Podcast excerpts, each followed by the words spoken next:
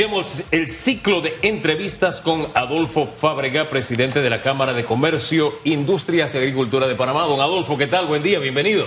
Buenos días, aquí contagiado de la energía el día de hoy. Eso, eso. eso, señor presidente. Aparte que la Cámara de Comercio eh, en realidad es un ente activo.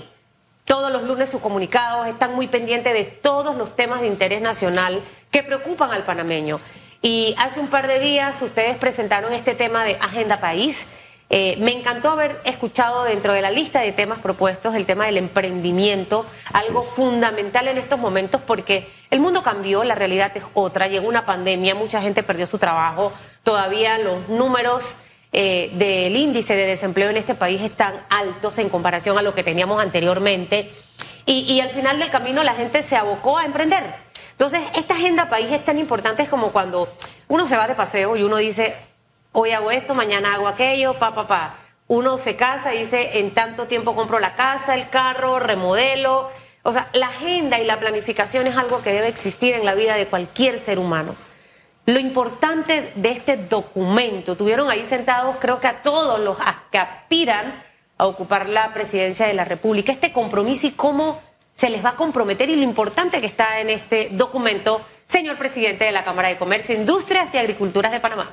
Así es. Bueno, en el evento de lanzamiento tuvimos participación de todos los partidos. Cada partido decidía quién enviaba como su representante. Eso quiere decir que algunos partidos no llevaron a sus, a sus candidatos. Eh, sin embargo, sí tuvimos una representación amplia de todos los partidos y el objetivo de ese evento de lanzamiento fue específicamente poder presentar cómo va a ser el flujo de acciones que va a llevar, cuál es el cronograma de trabajo que va a llevar el, programa de Agenda País y, por supuesto, cuáles van a ser los ejes temáticos. Y dentro de esos ejes temáticos está empleo y emprendimiento, que es uno de los, de los que consideramos en la Cámara de Comercio como prioritarios dentro de los eh, planes de trabajo de, y propuestas pues, de los candidatos. ¿Cómo se va a poner esta mm, agenda país o cómo se va a presentar al país? ¿Cómo se va a elaborar? ¿Es algo que elabora la Cámara en conjunto? ¿Quiénes la van a desarrollar? En fin, ilústrenos en forma general, ¿cómo se va a manejar este tema? Claro, el, núcleo del programa de Agenda País realmente son los foros temáticos donde nosotros e igualmente a esos foros invitamos a los candidatos y en esos foros tenemos paneles donde se discuten los temas prioritarios y la idea de esos paneles es que salgan propuestas y soluciones a los temas prioritarios. La idea de eso es, por más que quede como un documento, que sea insumo que los candidatos puedan utilizar para armar sus planes y Posteriormente van a ser insumos del debate que vamos a hacer en abril del 2024. ¿Con qué temas se va a comenzar? Bueno, principalmente vamos a comenzar con educación, que es para nosotros lo prioritario, es de, suma importancia, pero igualmente vamos a tener un, un foro dedicado a salud y bienestar, vamos a tener un foro dedicado a corrupción y burocracia. Eso involucra todos los temas de transparencia que tanto nos preocupan, así como la agilización de trámites gubernamentales vamos a tener igualmente pues el foro de eh, empleo y emprendimiento, así como el foro de agua y sostenibilidad. Esos son los temas que hemos considerado como prioritarios para la Cámara de Comercio y por eso van a tener su foro dedicado. ¿Qué ocurre? Eh, hemos, hemos visto a lo largo de la historia todos los aportes que ha hecho el sector empresarial eh, con la Agenda País, eh, CADE también presenta una serie de, documentación a todos nuestros candidatos. Eh, pero eso que le preguntaba al inicio, el compromiso, o sea, todos lo recibieron para que incluyan la agenda país dentro de su eh, propuesta de plan de trabajo. Eh, pero, ¿sabe? Después de todo esto, porque ahorita van a hacer show mediático. Pero luego cuando llegan a ese puesto, yo no sé qué les pasa a los candidatos, que le entra, yo digo, el espíritu de Nostradamus y no ejecutan nada de lo que estaba allí. Entonces, por eso al final el país no avanza. Entonces, creo que debemos de tomar como referencia que el sector empresarial es un sector exitoso. Entonces, nadie va a planificar una agenda en una empresa para que eso no dé retorno, se recupere la inversión. Nadie va a hacer eso. Entonces, pareciera como que, como que lo toman como para poder enganchar al votante. Pero después, entonces, ¿cómo vamos a comprometerlos? Yo no sé de, de qué forma, de qué manera eh, no obligarlos, pero presionarlos para que al final hagan las cosas que se tienen que hacer por Panamá. Claro, hay, dos factores importantes. Una es la planificación estratégica, y la otra es la ejecución. Nosotros como Cámara de Comercio podemos, por supuesto, apoyar en lo posible en la planificación estratégica y darle esos insumos a los candidatos. En la parte ejecutora, bueno, para eso en, teoría escogemos a los mejores que nos pueden representar eh, en, y no pudieran agregar algo de seguimiento, aunque no ejecuten. por supuesto. Porque, porque al final, eh, en pandemia presentaron arriba de 46 propuestas y se quedaron ahí, eh, señor Fabio. Así es, involucro en ese, en ese sentido está el programa de Agenda País y hay otros insumos como por ejemplo el Pacto Bicentenario, que es algo que nosotros quisiéramos ver que trasciende las, las barreras partidistas, independiente del que gane eh, en el próximo quinquenio, que tome el Pacto Bicentenario, así como Agenda País, como insumos para ejecutar su plan de trabajo. Una de las cosas que nosotros estamos haciendo es mejora continua sobre nuestro programa de Agenda País. Y en ese sentido de mejora continua estamos enfocándonos también en el seguimiento, porque así como nosotros podemos comprometer a los candidatos con lo que se produce en este eh, Agenda País, asimismo vamos a estarle dando más seguimiento de lo que le dábamos antes. Vamos a iniciar no solamente con, con, los que ganen eh, eh, en la próxima contienda electoral, sino con esta administración igualmente, porque ya nosotros tuvimos una agenda país en el 2019. Este es el tercer agenda país que ejecutamos, así que vamos a darle ese seguimiento. ¿Qué, evaluación podemos hacer de, del cumplimiento o el respeto a esas agendas país? Porque tal como dice Susan, mire, viene una epidemia, se van a contagiar todos los candidatos de firmar pacto, de, o sea, firman lo que sea, van donde sea y hacen lo que sea. Lo que ellos quieren es estar ahí arriba. Cuando están ahí arriba, se olvidan de los pactos, se olvidan. Por eso quiero tener una evaluación. Ustedes como empresarios de seguro tienen algún porcentaje de, hombre, de esta agenda país 2014-2019 se cumplió el 15%, el 20, el 30, el 50. X porcentaje medianamente, tal porcentaje fue simplemente ignorado por el gobierno. Porque le añado algo más. Hay presidentes que han dicho, después de haber firmado todo lo que le dio la gana de firmar antes de tener el voto de que yo no cogobierno con nadie. ¿Ah? U otros que han ido en una línea, en el multiverso panameño, viven en un universo paralelo al del resto de la población. Entonces se olvidan también de lo que firmaron. ¿Ustedes tienen ese balance? Claro, y como Cámara de Comercio nosotros nunca hemos buscado cogobernar. Ese no es el objetivo de la Cámara de Comercio. Lo que buscamos es sembrar las prioridades. Ayer, casualmente, eh, me comentaba un, eh, amigo, me decía, bueno, ¿qué tal si Agenda País simplemente le llamamos manual de cómo ser presidente en este país? Pero ese no es el objetivo, esa no es la idea de Agenda País. El objetivo de Agenda País es definir las prioridades, tratar de levantar con expertos de la materia las propuestas y las soluciones que consideramos pueden funcionar pero ahí le toca a cada candidato entonces acoger estas y organizarlas en sus planes de trabajo y posteriormente darle debida ejecución. Si le vamos a estar dando seguimiento en respuesta a la pregunta, vamos a estar ejecutando algún tipo de, evento donde vamos a poder publicar cómo ha sido la ejecución sobre la Agenda País 2019 con esta administración. Y que, buscamos igualmente facilitar el entendimiento de este tipo de ejercicios que usualmente son bastante complejos. Y una muestra evidente de eso es el hecho de que hemos logrado demarcar las infinidades de temas que nos gustaría abordar en estos cinco ejes temáticos. Lo que buscamos es simplificar la complejidad de un programa tan complejo como puede ser Agenda País, definiéndolo en estos cinco específicos temas temáticos, tratando de lograr ese enfoque y que sea más fácil de entender y posteriormente de ejecutar por medio de un candidato. ¿Sabe qué sería bueno después del 2024? Tener como un termómetro de medición e ir viendo cómo va realmente esa agenda país, porque al final el sector empresarial sí no está pensando en intereses políticos, está pensando en, el interés en realidad de todos los panameños.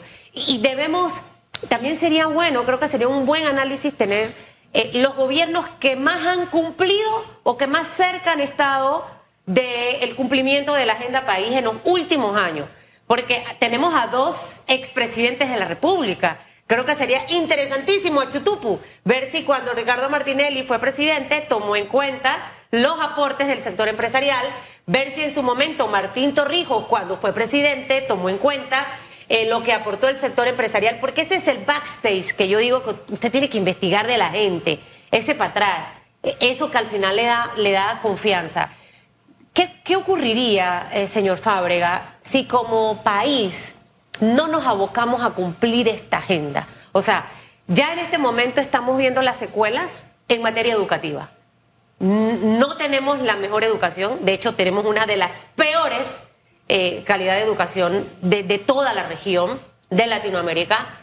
Eso nos hace ser poco competitivos. Las grandes transnacionales prefieren contratar a personal extranjero, no ven a Panamá como un potencial para establecerse porque no somos competitivos. O sea, esa es una realidad. Tenemos deficiencias en el inglés y en un montón de cosas más, sin olvidar el español, las ciencias y las matemáticas. Entonces, ya estamos pagando las consecuencias de no acercarnos a cumplir esa agenda país. ¿Cuál sería el futuro en realidad de Panamá? Usted lo mencionó, temas importantes de los foros, el agua. Si no vemos el tema del agua ahorita mismo, ¿qué nos espera? ¿Habrá agua para el panameño, para el canal? O sea, todos estos temas que al final están allí. Y sin lugar a duda, el aspecto económico. ¿Qué ocurriría? ¿Cuál sería el desenlace de yo no trabajo con los empresarios, yo tengo mi librito y mi estilo? Bueno, ha, sucedido en algunas ocasiones anteriores y los efectos son bastante negativos. Al final lo que vemos es baja ejecución y eso se, eh, es equivalente a una baja aprobación por parte de la ciudadanía. En la Cámara de Comercio al final nosotros estamos abogados por el crecimiento económico, nosotros estamos abogados por la creación y generación de comercio. El tema es que eso está usualmente muy arraigado con problemas sociales. Hablemos de agua. Agua tiene una situación muy particular porque es lo que necesita nuestro canal, siendo, digamos, un, generador de comercio importante en nuestro país y siendo un generador de ingresos para nuestro país. El agua afecta al canal de Panamá, afecta a las inversiones, pero también afecta socialmente a los ciudadanos. ¿Cómo eso termina afectando el comercio?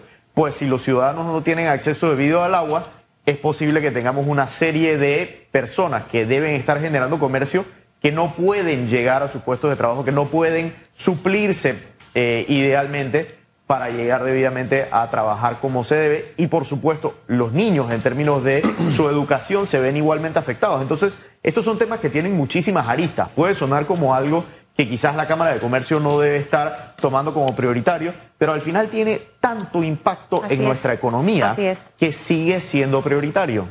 Es que a veces nos olvidamos que el país es la casa de todos.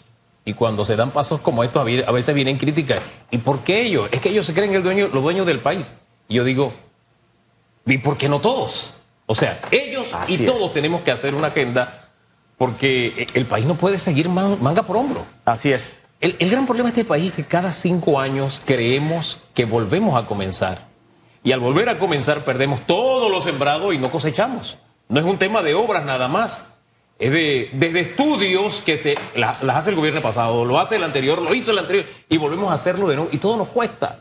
Pero si tuviéramos una agenda de país, otro gallo cantaría, como decía mi abuela. Así es. Por eso nosotros también somos muy enfáticos en mencionar el Pacto Bicentenario de la mano con Agenda País. Estos dos insumos son extremadamente valiosos y se compaginan. Agenda País, si bien es cierto, es un programa hecho por medio de la Cámara de Comercio pensando en la generación de comercio. El Pacto Bicentenario es un proyecto realizado con los insumos de los ciudadanos. Más de 220 mil personas participaron en ese pacto. Entonces, teniendo esto como insumo un candidato, debiese tener sobre la mesa todas las cartas que necesita para ejecutar una extraordinaria gestión. Y eso es lo que buscamos.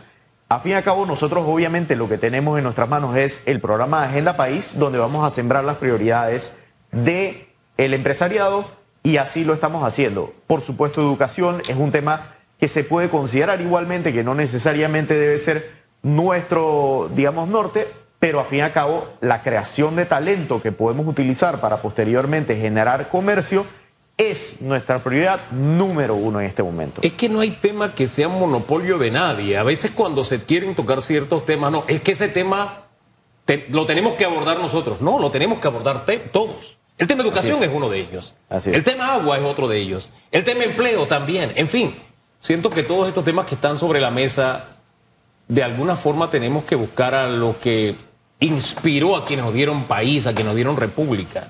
Yo siempre digo, oye, Era gente no, esa gente no discutía, no es que se peleaba de que tú votas por tal candidato y yo voto por el otro, o tú me dijiste tal cosa en Twitter y yo te contesto peor. Esa gente, se mataba, pero se pudo entender y es lo que necesitamos en temas vitales. Bueno, yo lo único que sí le solicito a la ciudadanía es que para esta contienda electoral votemos de forma educada, votemos de forma basada en propuestas que consideramos nos pueden dar soluciones como ciudadanía, como empresarios, como emprendedores, como estudiantes, que votemos a conciencia y para eso lo más que podemos hacer como Cámara de Comercio es tratar de poner esas cartas sobre la mesa de una forma lo más ordenado posible para que la ciudadanía pueda tomar la decisión correcta. Igualmente adelanto el hecho que en este programa Agenda País vamos a innovar haciendo un evento en los primeros 100 días del próximo gobierno donde vamos a hacer la primera evaluación de ejecución.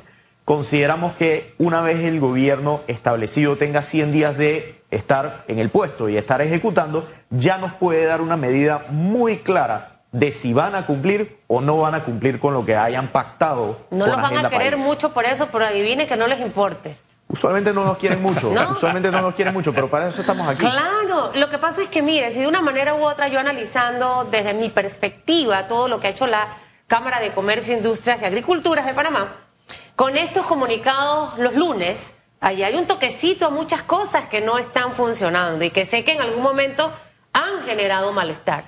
Y, los últimos presidentes de la Cámara, estaría yo hablando desde la administración Juan Carlos Varela, hemos tenido presidentes que han estado eh, en los medios cuestionando lo que no funciona. Hemos tenido eh, presidentes de la Cámara que han llevado a los empresarios a sentarse con los gobiernos, porque lo hicieron con el, señor Juan Carlos Varela, no los escuchaba mucho, pero ahí estaba. Este, de hecho, no creo que una de las más, más grandes descontentos era que no los recibían, no conversaban, no los atendían, me acuerdo perfectamente. Eh, y ahora con el gobierno del señor Laurentino Cortizo, cuando vino todo este tema de la pandemia, todo lo que ustedes impulsaron y trabajaron. Asesorías gratuitas que no hay que estar pagándole a ninguna consultoría para que las haga, y las tenemos allí. Entonces creo que ya llegó el momento, y esa es la forma de fiscalizar realmente a nuestras autoridades. Eh, usted hablaba de ese espacio ciudadano también en este momento, eh, porque me encanta que la Cámara se acerque más a la población. Porque, ¿qué ocurre? Que los políticos malos, cuando se sienten un poco acorralados porque se está fiscalizando, ah, no es que ese es el poder oligarca. Entonces empiezan a crear estas campañas para dividir a los panameños y pensar que, bueno, es que, es que ellos son los ricos y nosotros somos acá los pobres. No. Eh, eh, y no podemos permitir que obviamente eso ocurra, porque siento que es una mala práctica que al final se da. ¿Cómo van a incluir al ciudadano eh, para que poco a poco se vaya empoderando, señor Fábrega, de estos temas? Antes usted hablar con un panameño de corrupción, ah, ¿de qué me estás hablando? Hoy sí entiende que cuando hay corrupción no hay medicina, que cuando hay corrupción y se roban la plata, los funcionarios malos, no tengo carretera, no tengo buenas escuelas, no tengo docentes eh, nombrados, o sea, la corrupción sí les perjudica. Entonces ya han entendido esto. ¿Cómo van a involucrarlo? No sé si hay un programa, eh, esta ventana rumbo a todos los debates y foros que van a, realizar. Claro.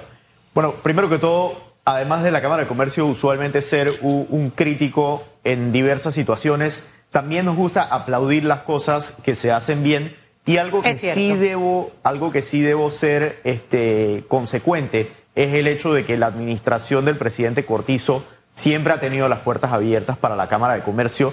Los ministros de esta administración siempre han estado dispuestos a escucharnos. Ya, por supuesto, como he dicho anteriormente, la ejecución eh, es, es diferente que lo que se escucha, no, quiero decir que es diferente en el sentido de que no están haciendo una ejecución debida, simplemente que nos pueden escuchar en algunos temas y no necesariamente eh, estar, digamos, de acuerdo con nosotros. Pero sí han estado siempre de puertas abiertas y eso siempre se lo voy a, siempre los voy a felicitar en ese sentido. Bueno, y las cosas buenas se reconocen, eso me, gusta, y es verdad. Y hay algunas cosas que, que sí han eh, hecho debidamente, pero hay muchas otras que sí nos gustaría ver ejecución y sobre todo yo siempre menciono, queda 20% de este quinquenio y no podemos sentarnos y decir, bueno, es que solamente queda un año. Yo nunca me he ido a un partido cuando queda 20% todavía al juego. Oye, ese detalle es importante. Mira, no sé, yo me paré y yo dije, no, hombre, ya pasamos, perfecta esta fase. Fui al baño y cuando regresé estaba 2 a 2. Pasamos el primero, pero no como yo esperaba. Así es. Pero el, punto es que daba tiempo de partido todavía. Este gobierno todavía tiene un año. Eh, Así es. ¿Cuál debería ser la prioridad sabiendo que, por ejemplo, entre las tantas cosas que el sector empresarial le planteó, estuvo el tema de la ustedes le llaman burocracia, yo le llamo burocracia, ¿no? este, ¿No le parece que ahí se dejaría un buen legado si se trabajara en eso? Si se puliera o volviera a su estado original, por ejemplo, lo que es la descentralización, o sea, que fuera destinada a obras, eh, ese dinero en vez de destinado a fondos, ayudas personales, ayudas de emergencia, nombramiento. ¿Usted no le parece que esas dos correcciones dejarían una impronta buena para esta administración? Tiene un año para hacerlo. Claro que sí, en agilización de trámites es uno de los temas que hemos estado eh, impulsando de sobremanera. Tenemos incluso una serie de sesiones, ya hemos tenido con la AIG y con algunas instituciones y buscamos que agilización de trámites sea muy, muy eh, acelerado en lo que queda de este quinquenio, principalmente porque eso le da a nuestro país transparencia y nos apoya en el tema de discrecionalidad aquellos trámites que sean eh, que se les implemente tecnología se agilizan y nos permiten eh, tener más información de lo que está sucediendo. En términos de inclusión, para, para responder la pregunta anterior de Susana Elizabeth, nosotros en la Cámara de Comercio tenemos empresas de todo tamaño. Es muy interesante y muy bonito ver que cada vez que nosotros tenemos un evento de nuevos miembros, que usualmente son con 40, 60 empresas que entran a la Cámara de Comercio, está sentado una empresa multinacional al lado de un emprendedor eh, en, el, en, el, caso anterior que tuvimos hace un mes, yo vi con mis propios ojos una multinacional sentado en el evento al lado de un emprendedor que tiene una empresa de empanadas que hoy día está vendiendo a los diferentes, a los diferentes supermercados y chinitos. Ese tipo de emprendimientos es lo que nos gusta ver en la Cámara de Comercio porque es lo que nos da esa representatividad a lo largo de los diferentes tamaños de empresas. Entonces, sí queremos más emprendimiento y que formen parte de nuestros proyectos en la Cámara de Comercio. Siempre vamos a tener las puertas abiertas para esa participación.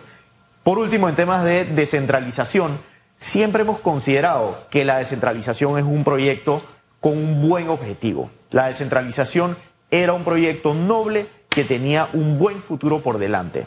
Entonces lo que buscamos es que se utilice debidamente yo no considero que es algo que requiere cambios estructurales importantes. Lo que requiere es transparencia, rendición de cuentas y una ejecución debida. Eso es lo que estamos buscando. Y capacitación al personal que va, o sea, yo creo que eso es fundamental, porque esta mañana escuchaba al alcalde de Arraiján hablando, ay, ¿cómo era el botón? Botón de emergencia. Y estaba hablando de sus cámaras y todo lo demás. Entonces, a veces cuando tú escuchas a las autoridades locales, y tenemos que ser muy sinceros, son muchas personas, hombres y mujeres, que llegan allí sin estudios, sin preparación. Y no es que quiera decir que si no tienes estudio y preparación no puedes ser un buen político, pero hay que prepararse. O sea, en la vida, eh, usted sabe cuántos puestos yo he rechazado, pero digo, no, yo todavía no estoy para eso, porque uno tiene que ser realista y saber cuándo estoy preparada para poder desarrollar algo. Y si no lo estoy, me tengo que preparar. Entonces, la parte de la capacitación, acompañamiento, que eso no lo tienen los alcaldes ni los representantes. O sea, eso está puesto ahí como de mentirita, porque ese, ese acompañamiento no existe. Entonces meten la pata, hacen las cosas mal, y segundo, se presta para que vengan los verdaderos maleantes políticos y los enredes y que no, pero mira, tú haces esto, tú mándame cheque a mí y yo me encargo de hacer. Eso es lo que hemos visto. Por eso es que hemos visto a algunos diputados metidos en escándalos en las juntas comunales, cuando el diputado no tiene absolutamente nada que ver con el tema de las autoridades locales. Así es, así es. Al final yo creo que todo esto se transforma en cultura, que nosotros tengamos una cultura de hacer las cosas bien.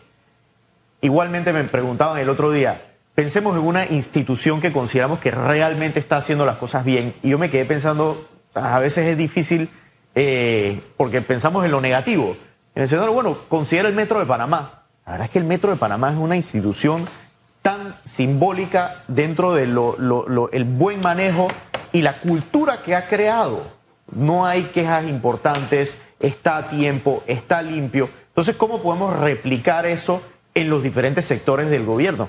Eso es lo que nos gustaría buscar. Y sabe que hay parte de una cultura en el metro de que cuando se publica algo que no está funcionando bien, en vez de criticar o desechar la crítica o entrarle a pedradas al periodista o al que está presentando la denuncia, ellos tratan de saber qué fue lo que pasó para solucionarlo. Yo, creo que esa, si en la mitad de las instituciones estatales tuviéramos esa forma de actuar, tendríamos un mejor país, porque el tema no es Espérate, sí, ahí está la denuncia de la basura. Entonces, ¿qué hago? No es que el medio es que siempre me critica y que hacen y que tienen una agenda en contra mía. No, es que ahí está la basura y tenemos que recogerla. Y puede que yo no me haya dado cuenta y lo que está haciendo ese medio es ayudarme a que yo haga mi trabajo mejor. Al fin y al cabo, como dijimos al principio, esta es la casa de todos, este es el país de todos.